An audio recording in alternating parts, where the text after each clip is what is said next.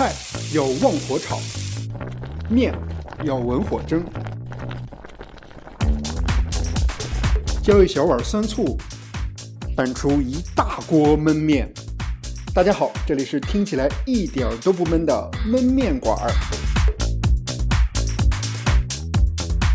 Hello，大家好，这里是焖面馆儿，我是启超。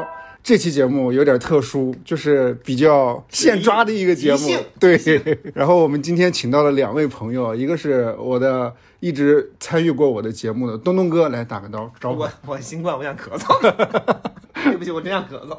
对，今天来了一位没有得过的，有点阴的小阴对。我还是个小阴人。大家好，我是韩涛。对，韩涛哥是来北京出差嘛？对对，呃今天也没，其实也没什么主题嘛，然后主要就是大家见面闲聊一下。瞎聊。对，但是我是个人觉得，就是说东东和韩涛的两个人的感情，然后我觉得还有的可聊的。没有什么结果。不，就是关键，我想问一下，就是以东东哥，我对东东哥的了解，还有我对韩涛哥的了解，你们两个，然后在大学的时候有那么就是一直做朋友嘛？你们两个怎么可能会在一起？我们没在一起啊。不是不是，就是我就一直说我们两个怎么就没在一起呢？就这个点。就 是无花果。不，那我东哥，我想问你，就是你现在生活当中会有类似于像韩涛这样的朋友吗？跟你形影不离的？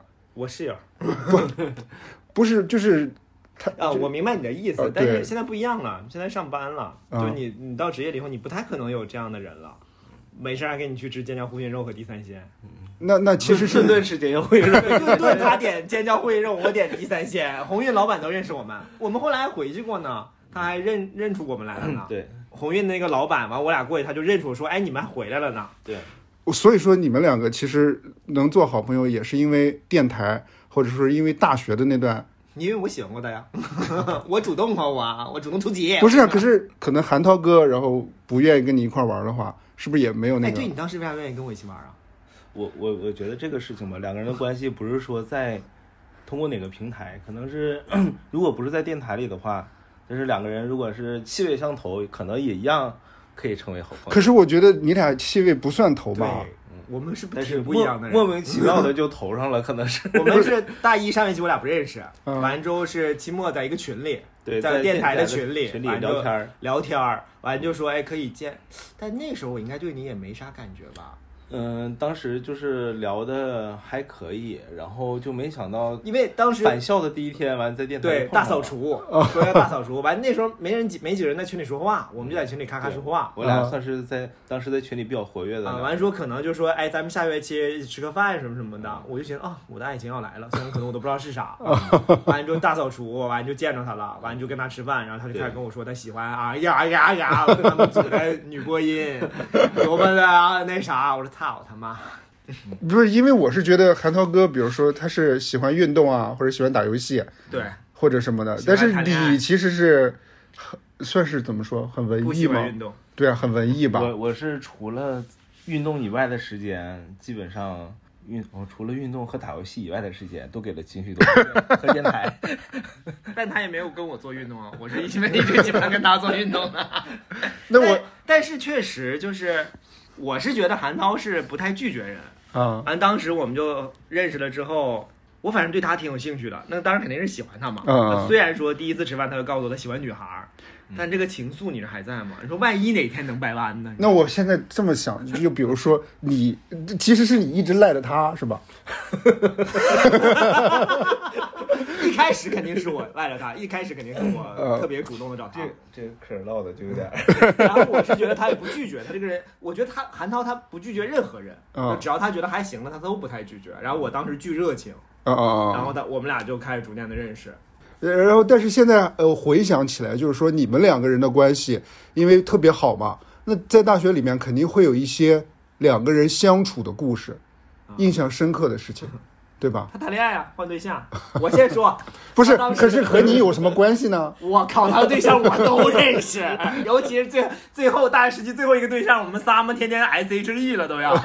我跟他对象，嗯，直接就我就记得特别深刻。我是大学有太多的时间是我跟他对象一起在三三三宿舍楼下等他。等他洗脸、洗头完之后啊，下来那啥。不过他前一个对象，我还有这个事儿记得，你跟那个学妹反正就是有一个学妹也是电台的吗，不是不是不是是啊艺术团的，应该是。我记得最深刻的什么，就是他俩谈恋爱也比较短，其实比较短，我没有什么太多的记忆，是分手。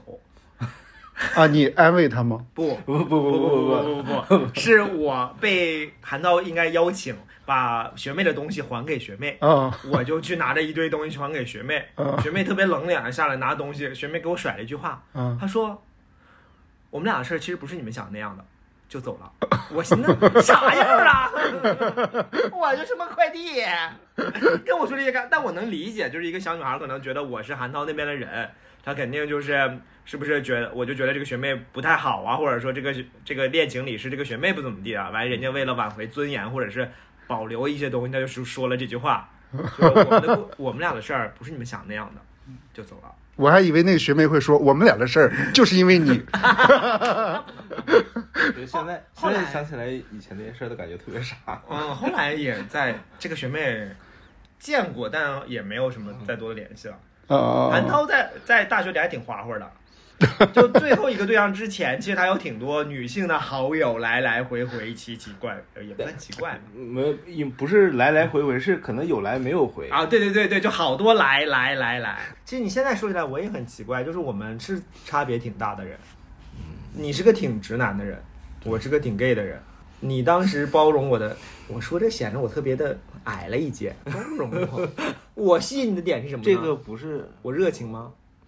我觉得可能是性格吧，不可能。我觉得两个人吸引吧，不是，嗯、不一定完全是因为一些兴趣爱好啊或者是什么的，主要可能是性格上的一些观念上的一些看法、三观或者是一些其他的东西可能，我们大学时候没三观，有 啥三观？这小破孩儿，我觉得还是时间积累。我们俩在一起时间太多了。嗯，我俩在一起干啥呢？也反正不运动啊，他运动肯定不找我。就是天天没事儿就在一起，也不知道也不知道干什么，是不是？但我跟你说，我没认识韩刀的那个学期，我是拿了奖学金的。认识他之后，我再拿了 他就逃课啊或者什么的，但他也不带我逃课。但我们经常会在电台里，不啥也不干，待着。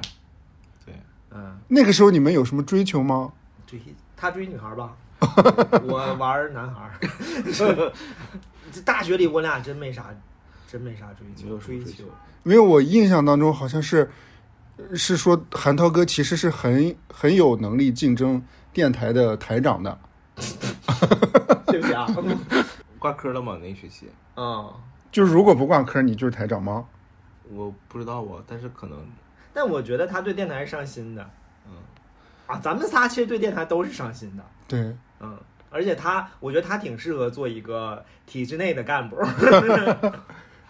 但韩涛哥给我的感觉就是第一印象，我没觉得他是一个播音，就是我总感觉他的声音是是不清晰的。啊，对怎么说呀？我是觉得他基本功也就一般了，一般。哎，真的，当时你报别的了吗？除了都没报，播音啊我就报播音，完很顺吗？都是。啊，还挺顺的。嗯，你你还记得你当时考的过程吗？我当时我记得面试的时候，他们就说我声音太浮，就是一直有点儿飘。啊。然后后来，那你还记得就是最后面那个群面的时候，就一堆人看你的时候，你有啥能记住的点了吗？那个场景我还记得，但是具体的内容我不记得。不记得了嗯我也准备了个娱乐稿件，我记得。我当时我我当时我我记得我好像准备的也是一个娱乐稿件哈。你不知道吧？大叔都进到过最后一轮嗯播音的考试哦，播音的考试。大年的 嗓音还是挺低沉的那种。但是比较有当那个时候，因为刚来哈尔滨，嗯确实有口音。对对对，但所以是大叔的口音是能听出来的，嗯哼，现在应该没了吧？能，也也能听出来。能对，但是很很很微了，但是是能的。哦，就像你也能听出来我们是东北口音，就如果我们随意说话的话。对对对，你在刚开始进的上学期，你们组恶劣吗？就是气氛压抑吗？刚开始的两个月可能气氛比较压抑，对，是我们当时都哭我们女播音都。那我们没没没到那种程度，我们就是处于一个就是新人不老人会会压制一下新人的那种状态，对对，但是两个月之后好像就就是大家就装不装不下去了，而且我觉得他当时能当台长，是因为我觉得你是不是也想过这件事情，就当太监这件事情，我是完全没想过的，我就看淡名利我。你不是台柱吗？当时好像是那谁，我记得是龙佳姐吧，还啊，呃，龙佳姐还问过我，就是口试这块儿的问题。哦，是咱们当台长是必须是不能挂科的，是吗，啊对，那你完犊子。请问了，我没有韩老师一学期没挂过对对对，我就科，想问他这个事儿，他没有一学期是没挂过科的。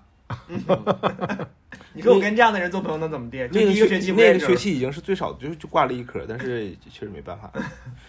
我跟韩涛关系好，还因为我是一直觉得我跟韩涛大学几年里，他花的钱比我花的多，就在我们相处上，经常请我吃饭，救我于危难之中。去，你为什么会有危难？因为大学总是没钱啊，零花钱总是不够嘛，你不是富二代吗？瞎逼扯他们吃。然后他就就去鸿运吃饭，虽然我也不不不太喜欢吃尖椒护心肉，但毕竟是人家请客都可以。对，关键他喜欢吃地三鲜。对，我是便宜菜，我就是一个过油菜。哎呦，而且韩涛这个人当时是啊，他给你花钱或者什么的，这都是虽然说都是小钱哈、但但他不在意这个事儿，嗯，对，他他还是个挺大方的人。也很多也是买车回大庆赶不上也就不回去了，也就很 大我我知道他就有两三次都没赶上车回家，大学的时候故意的感觉经。常迟到。那不是我，我已经在公交车上，但是公交车就是到不了火车站。那个时候我对韩涛哥在电台的那个工作也比较认可一点，我觉得他好像当时是当时也是亲力亲为吧，很多事情然后都是他去组织，嗯，然后他去通知。我印象当中，那个时候作为大一的学生，总会听到韩涛哥说：“哎，接下来每个组要抽多少个人，什么什么怎么样之类，都是韩涛哥来办公通知。室主任嘛，对，当时办公室主任。大学里面你们还有什么想聊的吗？大学呀、大学就我们那些破事儿呗。就是我总以为你俩关系好，是不是会中间可能遇到一些，比如说谁帮谁的故事啊，或者怎么样？我俩没吵过架倒是，大学。嗯从来没吵过架，也没有嫌隙什么之类的，是吗？好像没有。嫌弃没有？他他是一个很不容易跟人产生嫌隙的人，他就什么都行。他人太随和了。对他他真的挺随和，他什么什么什么都行。那你会会过得很痛苦吗？这种为什么会痛苦呢？就是讨好型人格，或者说不拒绝别人。我包括我觉得他就是很多女孩子对他表达一种喜欢或者什么的，就是韩涛的一些可能一些模棱两可的态度，或者是那种也是会有一些纠结我有些人我已经很不模模棱两可了。啊，耐不。住你当时魅力太大啊。对，当时有一些就是我意意想不到的一些人会突然的对我有表达爱意对，确实，韩涛当时就招人了，虽然个儿不高，但长得挺好看的。完之后，黑皮体育生的感觉，完他这个人又很又很包，又又又不油，嗯嗯，完整个人就是很很温和。嗯嗯嗯嗯，对，我觉得可能是性格占的比重大一点。后来，我我跟韩涛，我觉得相处比较纯粹。我虽然我当时一开始喜欢他的，但后来我对他没有什么没有什么事儿了，就是一个互相的陪伴，非常有安全感的陪伴吧。就基本上，我如果叫韩涛，就希望他出现在这个地方，他百分之八九十都能出现在这个地方。嗯，嗯，但是我会不会问你俩说你们在相处这段时间都干嘛？其实其实也是一个很耗时，就是就是两个人一起去靠时间去了。我们没有什么里程碑的事件，就比如通过哪件事我们大吵一架，啊，对对对对对对，激吻，很好没有，我们就是一点儿一点儿一点儿小事儿，我们的时间基本上都磨在了对方身上，嗯就一起去吃饭，一起去发呆。我都哎，你你让我现在说，我都不知道我俩干啥了，但是能想到的就是大部分的时间都跟对方花在一起。嗯，就是就是说起来就有有点像是夫妻的那种，就平淡如水的过过日子日子那种感觉了。哦，就是觉得他一定在，对，一定能请我吃干呃尖椒烩肉和地三鲜。真的，我对他排骨压土豆，我我这个人不太愿意欠别人人情，但我可以欠他欠人，对对我可以一直欠他，就我不觉得是欠他人情，我觉得可以利用他啊，可以就是工具人，然后这样的人就让我就是觉得很心安，就是才那啥。那你们就比如说像大学的这种关系，那毕业了之后会不会不容易经常联系啊？肯定不容易这样联系，我俩都不在一起啊。对啊，大学毕业就是状态肯定就跟上学的时候不一样。上学的时候是天天腻在一起，大学的毕业之后，就是每个人都有离婚了自己吗 的我我的意思，我说都有自己的我的意思不常联系的意思，比如说你有一个什么有意思的事情想要分享的时候，嗯可能会不会就不会优先想到韩涛，或者韩涛有什么？想分享的东西，可能就不会优肯定会先想到你，肯定是这样的。对吧？因为他不在我身边，我我知道我说这个事儿他感受不了。不，可是问题，如果比如说我跟跟我关系好的，如果不在我身边，我也可以会可以分享给别人。可能就是这就是感情变变变淡了吧？我们就是越走越远的那那那个朋友嘛。但尤其到了现在，我更不会有什么事就跟他说了，嗯就是包括很大的事，我我觉得啊，怎么说呢？我俩都属于那种，就是我每年我都会来特意的过来看一眼他。每年对，不至于每年，但我们有机会的话就不太会放。我也去过年时候去过他家那边，嗯然后他也来哈尔滨。对，或者是在北京，我只要出差的话，我就会。我妹刚去世那阵，她来过一次。他是她因为出差，嗯完之后也也来过，就尽量能出现在对方面前，还是出现在对方面前。但是像像我俩这次那出现的作用是什么呢？出现一下就行，嗯嗯，聊聊会会给到一点，比如说安慰也好，或者什么之类的吗？不会，我们就是保持这个联系就可以。哦，我觉得就是这种朋友，其实是最舒服的状态。哦包括我们俩这次见面，我也说，就他也说，就他说他比较忙嘛，我们就说有时间见就行，没时间不用硬见，嗯，就非得去打个车看你一面，五分钟走了，也不至于这样，也不用，嗯那样的我，反而我觉得太刻意了。嗯，就没没没没没必要。而且我觉得，我觉得到现在为止哈，我俩是零七年认识，到现在是十五年，嗯嗯，我真的十五年了。就前四五年的那个那个积淀，就深厚到到现在为止，我也相信我跟他不会有断了什么联系。嗯，是，我也相信，嗯，捐肝他肯定不能给我捐了哈，我也不想要他 那个那个肝，但是你有点的肝也没问题啊。有什么就是哦，我当时跟我们朋友玩的游戏，就是说你有没有什么人生中托底的人？嗯，所谓托底就是，比如说他能不能借你一笔大钱，或者他有没有在一个大事儿上能帮你一下。嗯，我说了两个人，就有韩涛和我另外一个朋友。嗯，但现在在我，在我的就比如说韩涛跟他最亲近的，我觉得是他老婆。嗯，那可能肯定。嗯，，对，现在跟我最亲近我室友，因为我们天天见，天天见，很多事情都在一起说。嗯，但我我觉得，就他老婆肯定可以成为他托底的人，但我觉得我后面认识的人还可能真的是时间没到，成为不了托底的那个人。而且我觉得学生时代的爱情，为什么我俩不是爱情啊？但学生时代的感情为什么就是有那个积淀在，就有那个那个点在。其实对于我我现在的社交圈子来讲，就是现在再也不会有像这样的朋友出现了。嗯就是我我现现在其实经常会想，就现在总觉得自己圈子好像越过越小，嗯，越过越小，有一部分是因为年龄的这个增长，完了可能更容易看清一些事情。再一个就是，就对于朋友的这个要求可能是越来越高。哎，你有没有一点？你有没有也不太想认识谁？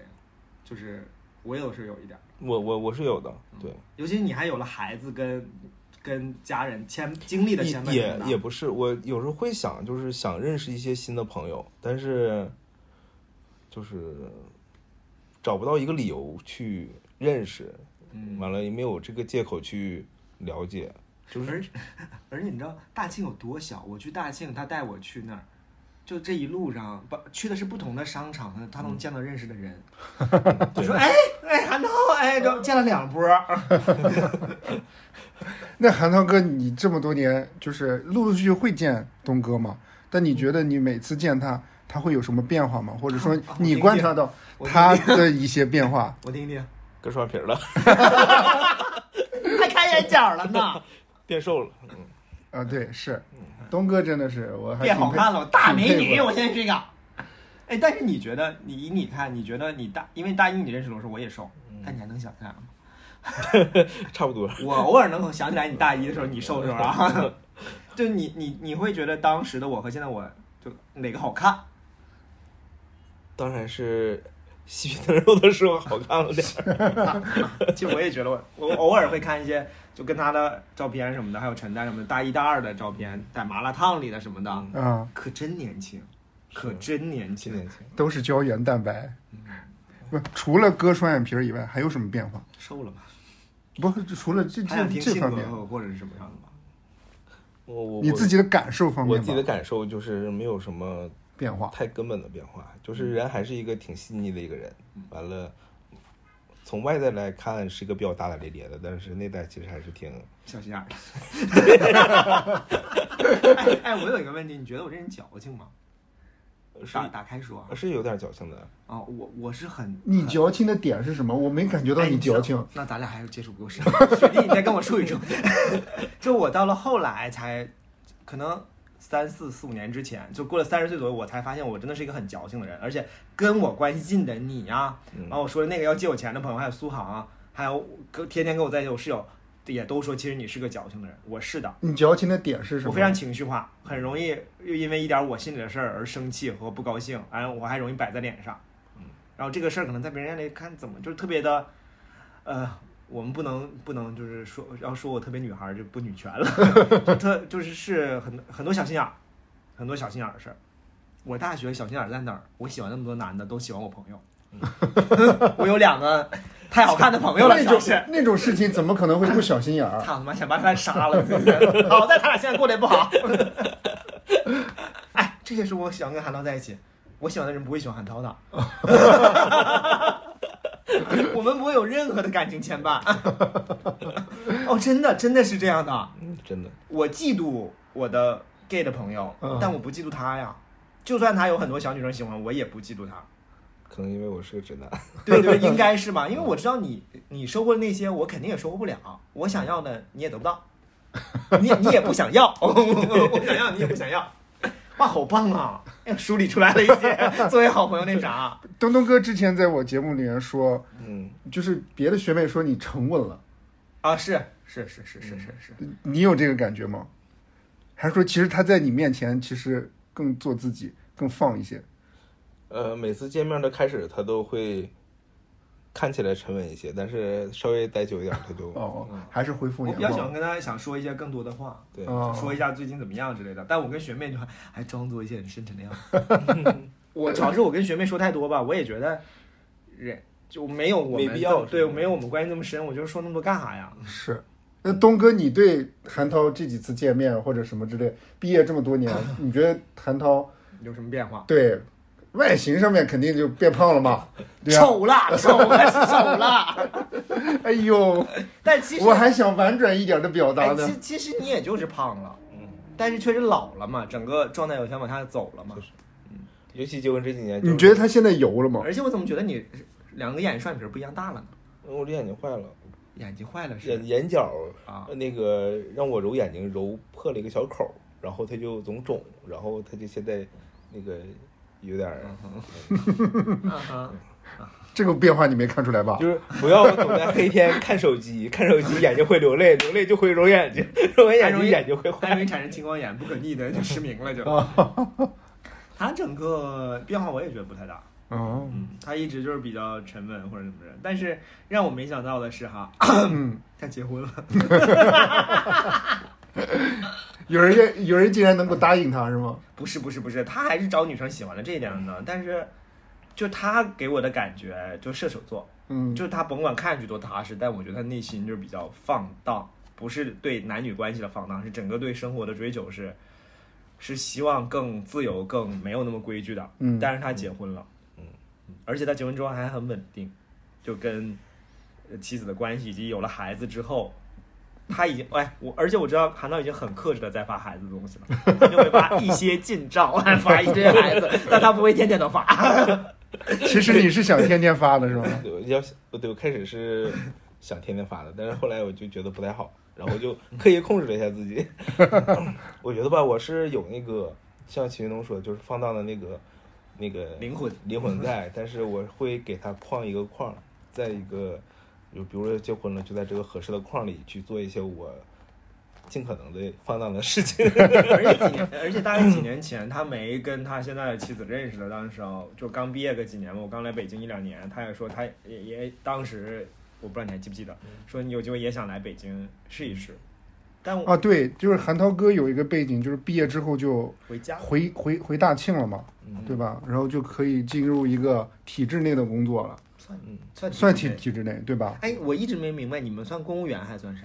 就是国企嘛，呃，事业编对不算不算是公务员，不反正是算事业编铁饭碗了。就是国对，就是国企，不会说那个什么意外。对对对，因为我爸我爸也是国企，但我爸就比我妈要狠很多。我我爸就是有那个编制在的，我妈就合同工。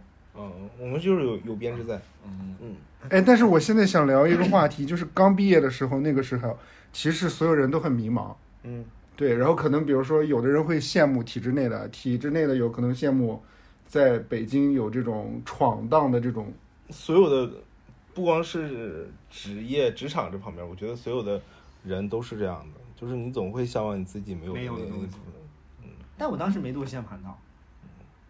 其实体制内这个东西，呃，看人的性格，如果是比较偏向于安分，或者是那种，哎，我不知道，因为我们刚毕业，我毕业之前，我觉得我自己可厉害了呢，我觉得自己干啥都行。完了，我毕业之前不还参加个比赛嘛，嗯，我可是咱们学校唯一一个。但毕业之后，那个那个比赛要不要跟大家讲一下？听众可能不太知道就是一个省里的主持人比赛完获奖。啊。当然你们都去了吧？你们作为我的亲对对对对对，对，我们是作为啦啦队去的。啊啊！然后看到了我的丑态，那个时候我觉得你是最闪亮的。是当时都是完那条线就以为能进去嘛，但哎前十他们都在里面，确实在里面。然后这二十个人我知道的只有三个人没干跟广电相关的，但是我我想说的是，我不知道你毕业之前你觉得自己怎么样，我们没聊过。对，对，大家对那个毕业之后的这个，好像在上大学的时候没有什么太多的想法，好像是。你毕业之前觉得自己行吗？当然是不行了。我觉得自己可行了呢。我毕业之前是毕业之后，我觉得自己不行了。上上大学的时候，因因为没怎么上上课嘛，对自己的那个专业 方面肯定是就能只只能到达一个能看懂图纸，但是实际操作肯定是很拉但你的工作跟你的专业有没有关系？呃没有关系，嗯对吧？因为我现在是做销售嘛。其实哎你最开始毕业的那个也跟你你的专业没有关系吧？对，我最开始是做党群，啊，党嗯韩书记，组韩书记，组织这块 也没有关系，写东西什么的，跟电台 稍微搭一边儿。我后来是因为我是觉得，我当时刚毕业之后就经历了一个，就是哎呀，我觉得啥也不算是打击吗？对对，觉得啥也不行了，干啥啥不行。我不是还去福建当了一段时间，完也没干下去，又回哈尔滨，完是实施什么的。对对，福建泉州实施，嗯，然后后来又再回来，然后在我那那段时间我也没跟他联系，我自己就挺挺衰败的，就是完他那时候你回哈尔滨去那个派特斯，派特森，嗯啊，派特森教英语那个英语的那块儿是不是？对对对。啊，就其实进了那个公司之后，我倒好很多了，因为有了一份稳定的工作，有点方向了是吧？呃，就呃其实不论方向，就是有钱拿了，完就有事儿，天天可以做了。那个是你最开始接触文案这个行业的第一一份工工作，但也是我们毕业之后的第二年，我才找到这个工作，嗯就从福建回来。中间我爸我还要动用关系给我整进啊，那个他们那个呃这设计院，设计院对，我一进去就跟大网吧一样，所有人在那啪啪啪打 CAD 制图，啊，然后可能是找人关系也不硬，问我你会 CAD 吗？我说学过，但现在不太会。什么副院长面试我，后来也没进，然后就自己又找到这个工作，完就进去了，就还行。一个留学教育，起码同事们都稍微洋气一些。现在两位还有想回电台看一看的想法吗？有啊，有啊，我以前回哈尔滨都会之前我们每次回去都会都会看一，看，但是现在 B 二十三不是已经没有了吗？有又回回去了又回去了，听他们说又回去了，又从那个那个大火又搬回去了。啊，那里面还是那那个样子吗？呃，好像好像编辑在外面推麦的好像我没再在外面。回去过了。我跟韩涛还捐过麦呢，对呀，电台用的麦我俩觉得呢。现在不知道用用不用我们的了也。哎，那个时候比较纠结于设备或者什么之类的，但其实真正好像我们考量的点都都歪了，是不是？当然啊，对，就是我电台们我们的节目谁听啊？天籁传情谁听啊？但确实，咱们那那时候那几年的那个麦克实在是太次了，而且我们刚进来的时候是用磁带录录过，的怎，么用？最开始用磁带录就不能错，嗯嗯，嗯起码你这一大段是不能错的。那我我那时候我就会，那个磁带就是录错的话，我会倒过去，完了掐那个点，然后再重新录。很累很麻烦。对，很麻烦，不像现在，那你错的很多吗？不，当然不多了，多的话就太累了。你多的话，组长就要跟你跟你那什么了，那时候就还是管瞅你了就冷冷的瞅着你了，就觉得哦我们女播就因为这种压力哭了。哦，哇塞，当尤其是当时是就是大家有一些是可能找新闻的，嗯就你本身不是你写出来的，完你读这个你就容易读卡壳，完就当时年纪还轻，容易被吓着。呃，我之前准备了几个问题，呃，拿出来，想在这个节目里面问一下大家，毕业十多年能想到的自己有哪些改变？其实刚才也聊了一部分，嗯嗯，对吧？那还有补充的吗？你觉得你有啥改变啊？我的学弟，我的改变啊，嗯我觉得可能是我在职场当中，哎，真的，我觉得我们的改变变，我们的改变是我们看不到的。就你在你工作上，我在我工作上，你在你工，我们是看不到对方工作的呀。我们面还是在揭下了职场面具，在跟大家说话呀。但我可以分享的就是我在职场当中更知道要怎么说话，要怎么表达。嗯，原来可能就是也是老好人，啥都是嗯嗯嗯，可以可以，我来我来。但现在就是这件事情先搁置一下，我先想想再说。对推推在职场中要学会拒绝，要不然的话会给自对己弄得很累。你知道我，我觉得你们如果再看到我职场的一些表现，也是想打我的，这是肯定的。嗯，比如比如，我的一些同事都觉得想打我，在比如说我提案的时候，我就装的会非常的洋气，就那个劲儿就出来了。你们你们了解私下的我，就一定会觉得很可笑。这个人，嗯，我觉得我们没有变，是我们对对方的表达方式和状态没有变，我们自己肯定变了很多。嗯，韩涛哥还问到一个问题，就是现在的自己是曾经期许的自己吗哎？你说说这个问题，并不是，你曾曾经期许的是什么样的？我嗯没有，我们猜一猜，我们猜一猜，韩涛哥曾经期许的自己是什么样的？我都能想到你要说什么。我想不到，你说说。我我我觉得应该是天天玩游戏，不 是怪不得你跟他关系一般呢，你这话是挺敢说的，反正是。那东哥你说呢？我不知道哎，我我对韩我觉得他本身也没目标嘛，他在大学也摆烂。我是我是我们这个学弟可是真会说话呀，在职场也不知道学到啥了。我大学的摆烂是针对我不感兴趣的事情摆烂，就但是你因为这个摆烂，所以我推断你没事，其实没什么期许。哦，我我以为他呃长大了，长大了之后 毕业了之会会后，满哪儿跑，嗯，嗯，会全国全国。现在不就满哪儿跑了吗我？确实也是嗯，开始那几年没有跑，对但是后来就最近这几年一直在跑。所以你现在当销售，其实也是为了实现当时的一个期许吗不。是，并不是，其实 好哥，那你现在说说你当时的期许是什么？我我当时期许，其实我我觉得他要说一个特别让我恶心的话。没有没有没有，我我是没有一个具体的一个样子在我心中，我的那个期许。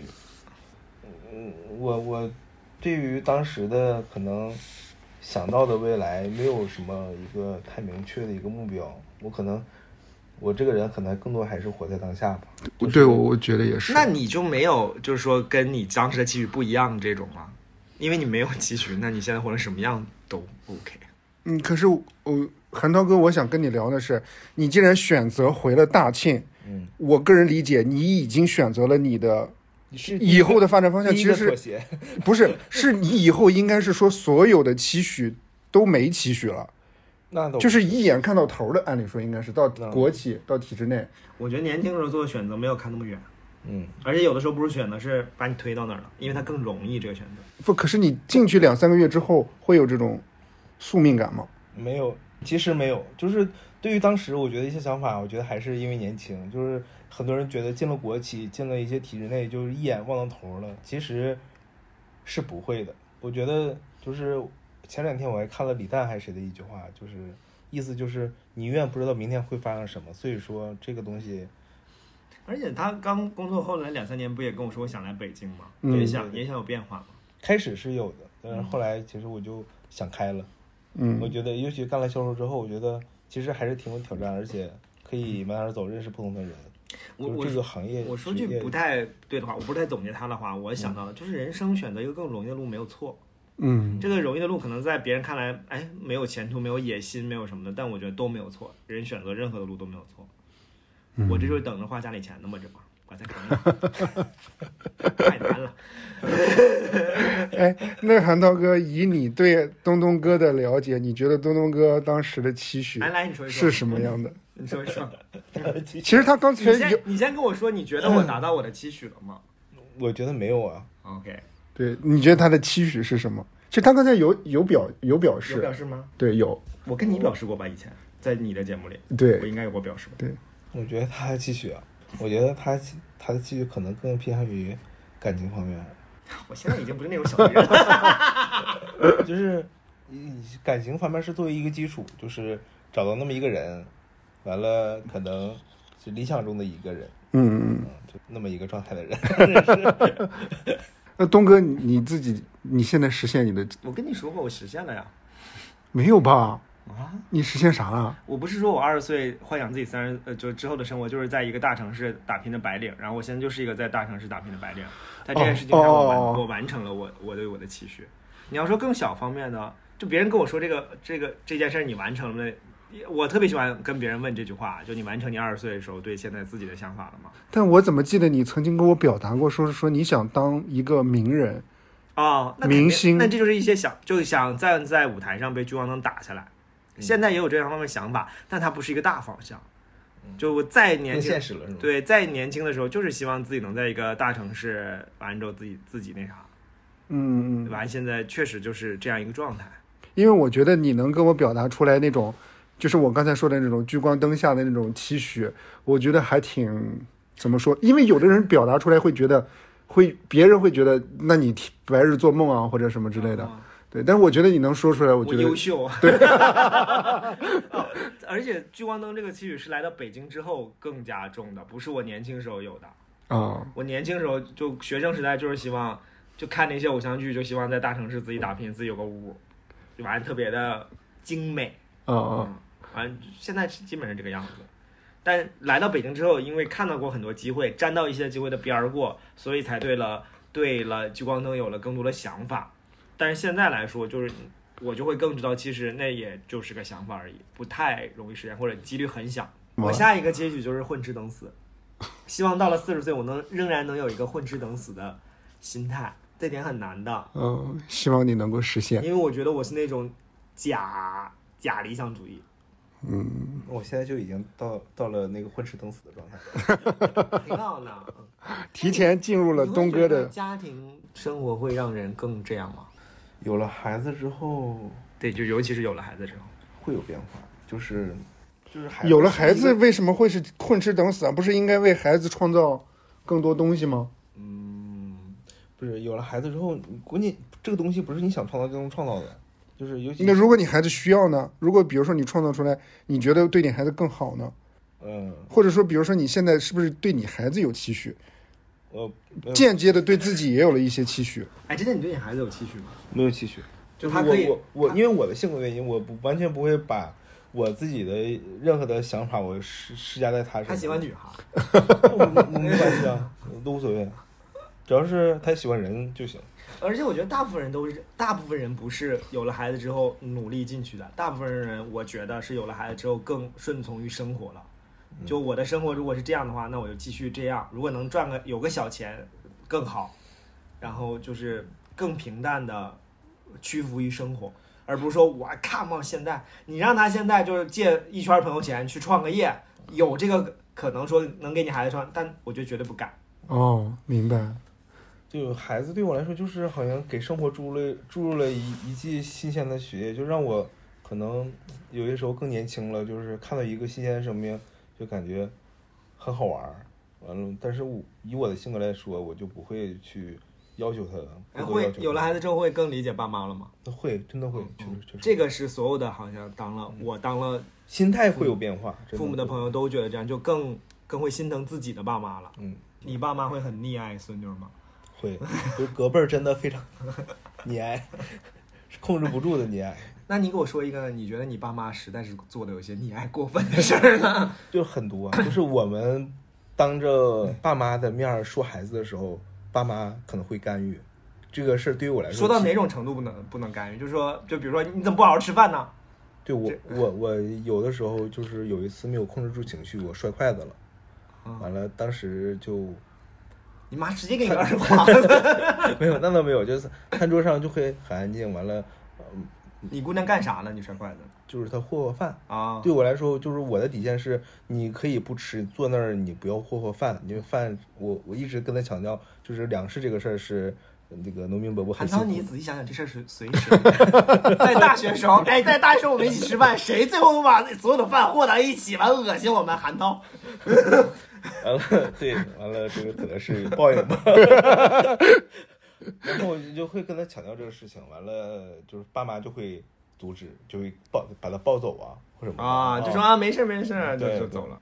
就我，但是这件事儿其实对我来说，我我我后来也也会跟爸妈讲去讲，就是不要这样，就是我在说孩子的时候，你们不要干预。哎，是的，我听我听过一些什么亲子学，因为我们做奶粉就是一些的时候，就听一些专家讲，就是家庭教育千万不能一个家里三种教育方式或两种教育方式，有一个 A 出来了，B 就打断。对，对我其实我们爸妈现在就两家的爸妈也在注意这个事情，就是我们我跟我媳妇在教育孩子的时候，他们尽量不让他们干预。哎，那你跟你媳妇儿是比较同频的吗？在教育孩子的事情上？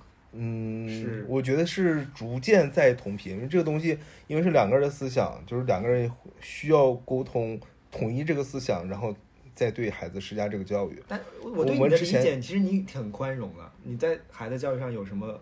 你说一个，就是你们以前分歧的点。呃，分歧的点，就比如说，呃，我在说孩子什么什么事儿的时候，我媳妇儿会有异议，她还会打断我，然后在当着孩子面儿这个，完后来我俩私下沟通这件事，就以后不要出现，就是在当时的时候，两个人要统一这个思想，不管是对错，那思想可能你不，你不能当面反驳我。对嗯，就是这个私下里两个人可以说今天什么什么事情，那个我觉得有什么问题，然后以后咱这么这么做可不可以？就是下来之后两个人会有一个沟通。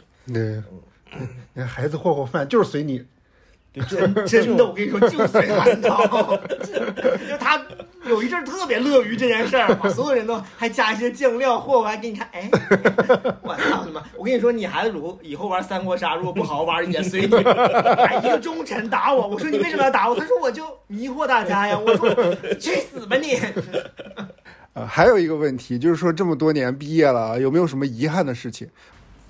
我大体没什么遗憾，而且我这个人就是不太允许自己有什么遗憾。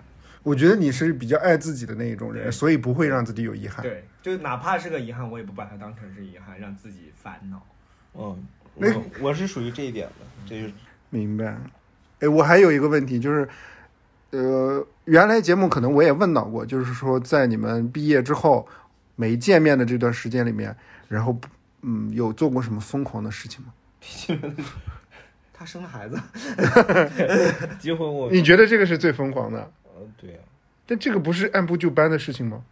可能对于大部分人来讲是按部就班，但是对于我自己来说是下了一当时个天大的说决心。他当时说结婚，我都吓一大跳。那他就是碰到了一个可以让他进入婚姻关系的那个人，对啊，碰到了一个让他这个这个说法就非常好好，对，好。而且当时他说他要结婚的时候，我就想，我倒要看看这个女孩是有多多么 special 的地方，能让韩涛想要结婚。因为东哥的想法是说，觉得韩涛可能不会定下来。对，不会在一个人的身上定下来，或者在一个一段关系里定下来。东哥有什么疯狂的事情吗？辞职。我辞好多，我现在辞好多，我现在辞职很很顺手，我就辞了，我就。嗯在在韩涛哥看来，说是你觉得辞职是疯狂的事情。呃，因为刚秦玉东跟我说了，他那个上一份工资的上上一份那个那个的薪资，薪资，嗯，嗯，他们 HR 对他发起了灵魂拷问。那个 HR，，我跟你说嘛，张问我这个钱留不住你吗？我说我家又不穷。但确实的，就是我家庭不穷这件事儿，一直是我，就包括我来了北京之后，我有这个底子，我知道我就算不行了，我也有家里能搂住我，嗯能能扶我一把，这就是肆意妄为的对底线嘛。底线。而且我又没有家庭和孩子勾住我对，你知道我在上一份工作的时候，我还刚才跟他讲，我的领导真的他职位比我大，他能他也比我忙，嗯，然后他有两个孩子，离婚了。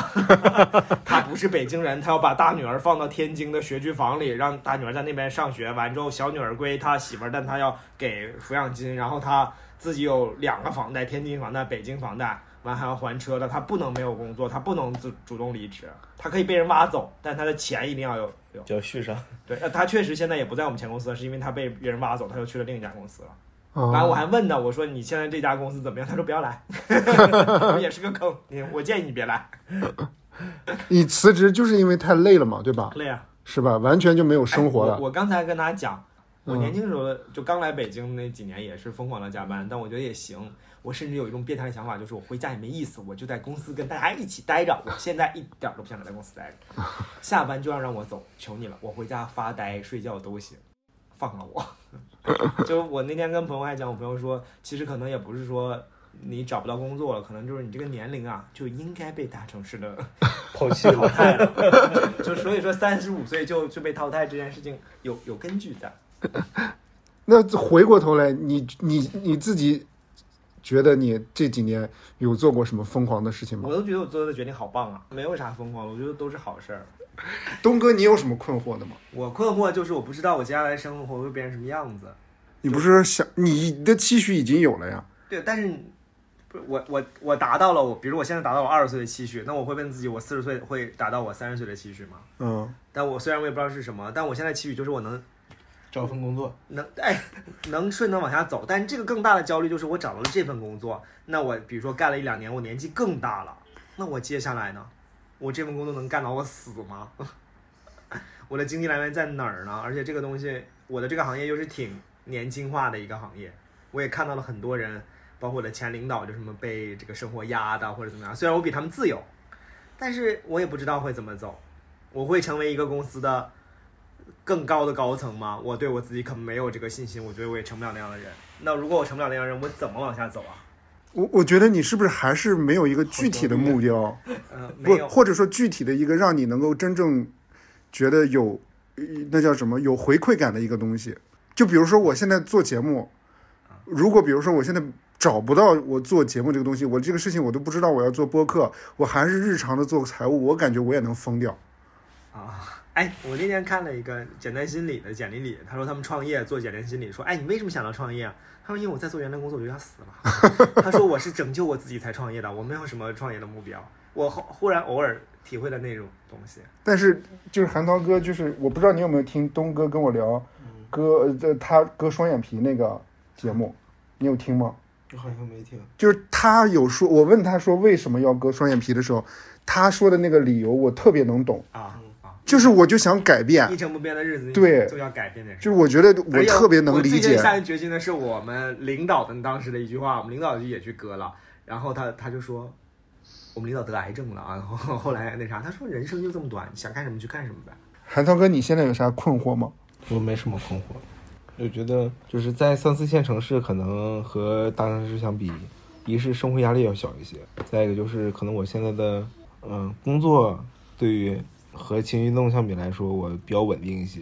嗯职职场上面我没有困惑，感情上面很稳定，没有困惑。嗯我都说了，我我我会在这么一个这个框内我去自由活动，但是我不会去越过这个这个范围。哦，听起来好像也是一个更好的小天地，就是嗯，你天地被四个边界都被框住了，但你仍然可以在这里干什么。但我觉得其实呃，近近几年我的感受来说，呃，我最大的感受就是我爸有病，我家庭的一些变化给我的一些感受，但这些感受，我甚至觉得好大于坏。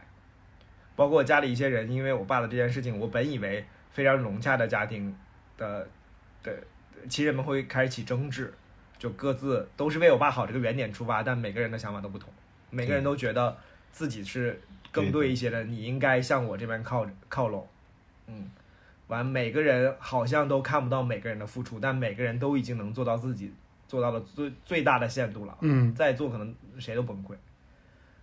这里最付出力最小的就是我，我就当一个旁观者在看这件事情，但我觉得整个是一个向好的发展。但我确实没想到我爸能在五十九岁这个我觉得还挺年轻的年龄倒下了主要是太能喝了。倒下了，主要是糖尿病，他没没太当回事儿。其实能说这点，其实我特别赞同，因为我也经我的家庭也经历过这样的事情，就我爷爷爷奶奶身体不好之后，完了家里也出现过这样的事情，就是四个四家就是都好像站在为老人们好的角度去考虑这件事情，但是可能嗯原点是好的，但是可能中间就是这个 before after 特别让我难接受，就是没事儿之前大家真的挺一一团和气，大家都是因为爸妈在，所以说就是有主心骨，我觉得。嗯但是当有个人因为爷爷先没的嘛，嗯然后就马上大家就散了。对于怎么照顾奶奶就产生了分歧。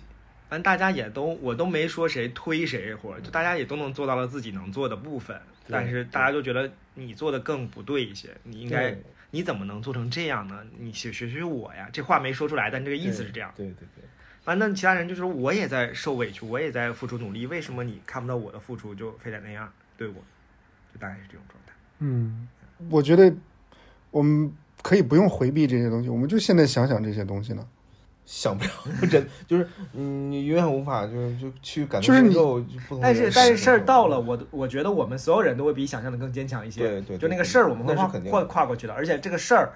那个时候时间非常重要，就是时间流逝，这个事儿就会被推走。对，就比如说我妹这件事儿一周推走了，我爸这个事儿时间比较长，呃就是很漫长一个东西，但也慢慢慢慢慢慢慢被时间往前推着走。尤其亲人离世，我觉得这件事情会让你你就会被被动的去往前往前走，就是不是说你想要自己缓一缓，给你这个时间去缓，其实是没有。而且比如说哈，当时我我妹没了，我们就会想，怎么在北京火化，怎么拿到其他地方去撒或者什么，这件事情到了当下都有解决的方式，都能解决掉。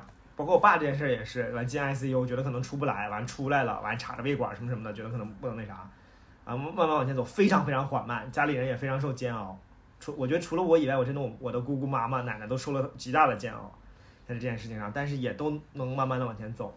就是因为你说到了这个，我也想到我自己，就是我现在有偶尔也会焦虑，其实更焦虑的也是自己的父母的身体，嗯哼。对，然后这个是你年龄大了以后，然后再加上父母越来越老，你每次回去看他的时候，能明显的感觉到他跟原来年轻的时候不一样了。哎，我说我说句那啥的哈，就是你你结婚的时候，我看你爸妈，我都觉得你爸很老，嗯就我会在脑子里建立起一个对你爸的形象，但我觉得应该是一个文质彬彬的，完一个坐办公室的人，但你爸给我的感觉就是比我想象的要老。嗯，他爸也做过手术什么的。这一年就老的特别快。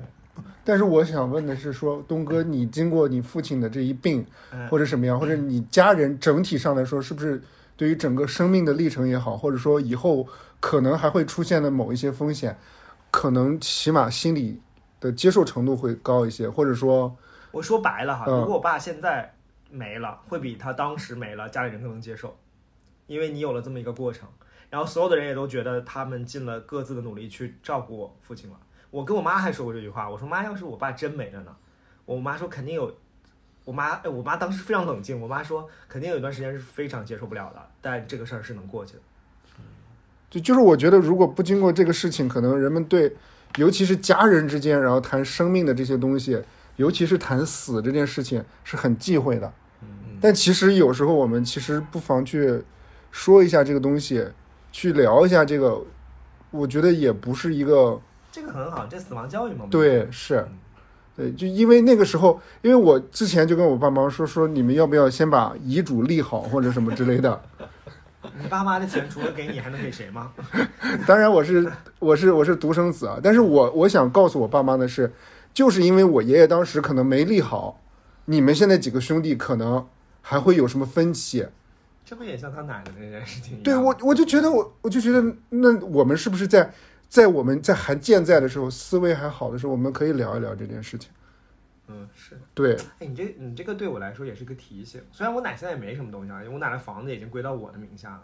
不，这是一个法律层面，比如说这是我们保护我们自己资产的一个东西，还有维系亲情的一个很好的提前的准备。就是对钱越嗯明确，呃就其实是对后面的关系越越有帮助的。对，就就就就就是丑话先说在前面就完了。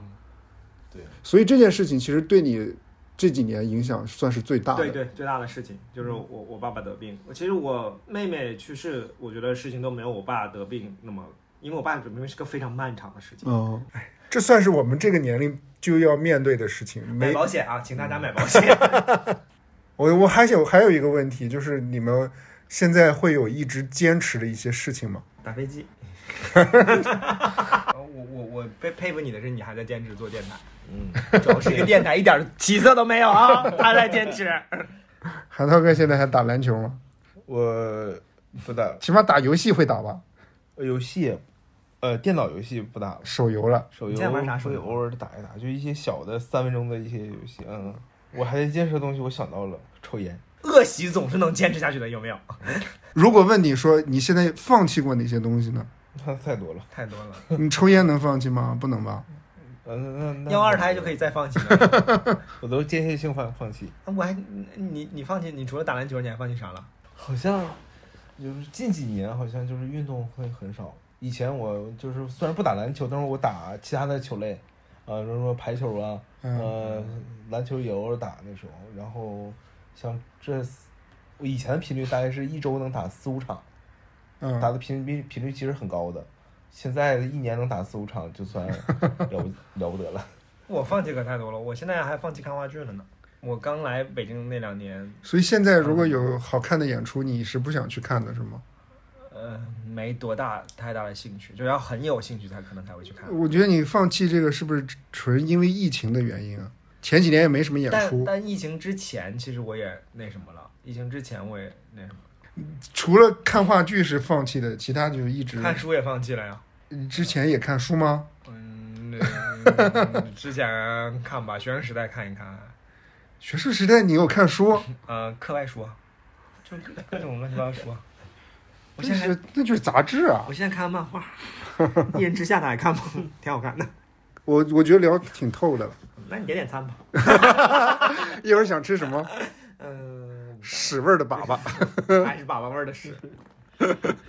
我真的，我再我再说一遍，就是天道好轮回，嗯，就是韩涛他姑娘玩饭这个事儿，绝对是他那，是他大学的时候真的，他有一段时间，尤其是跟那些处对象的时候，我们在一起吃饭，他就会把我们所有东西到最后，当然也是吃的不剩的混在一起。哎，今天韩涛哥聊天儿感觉怎么样？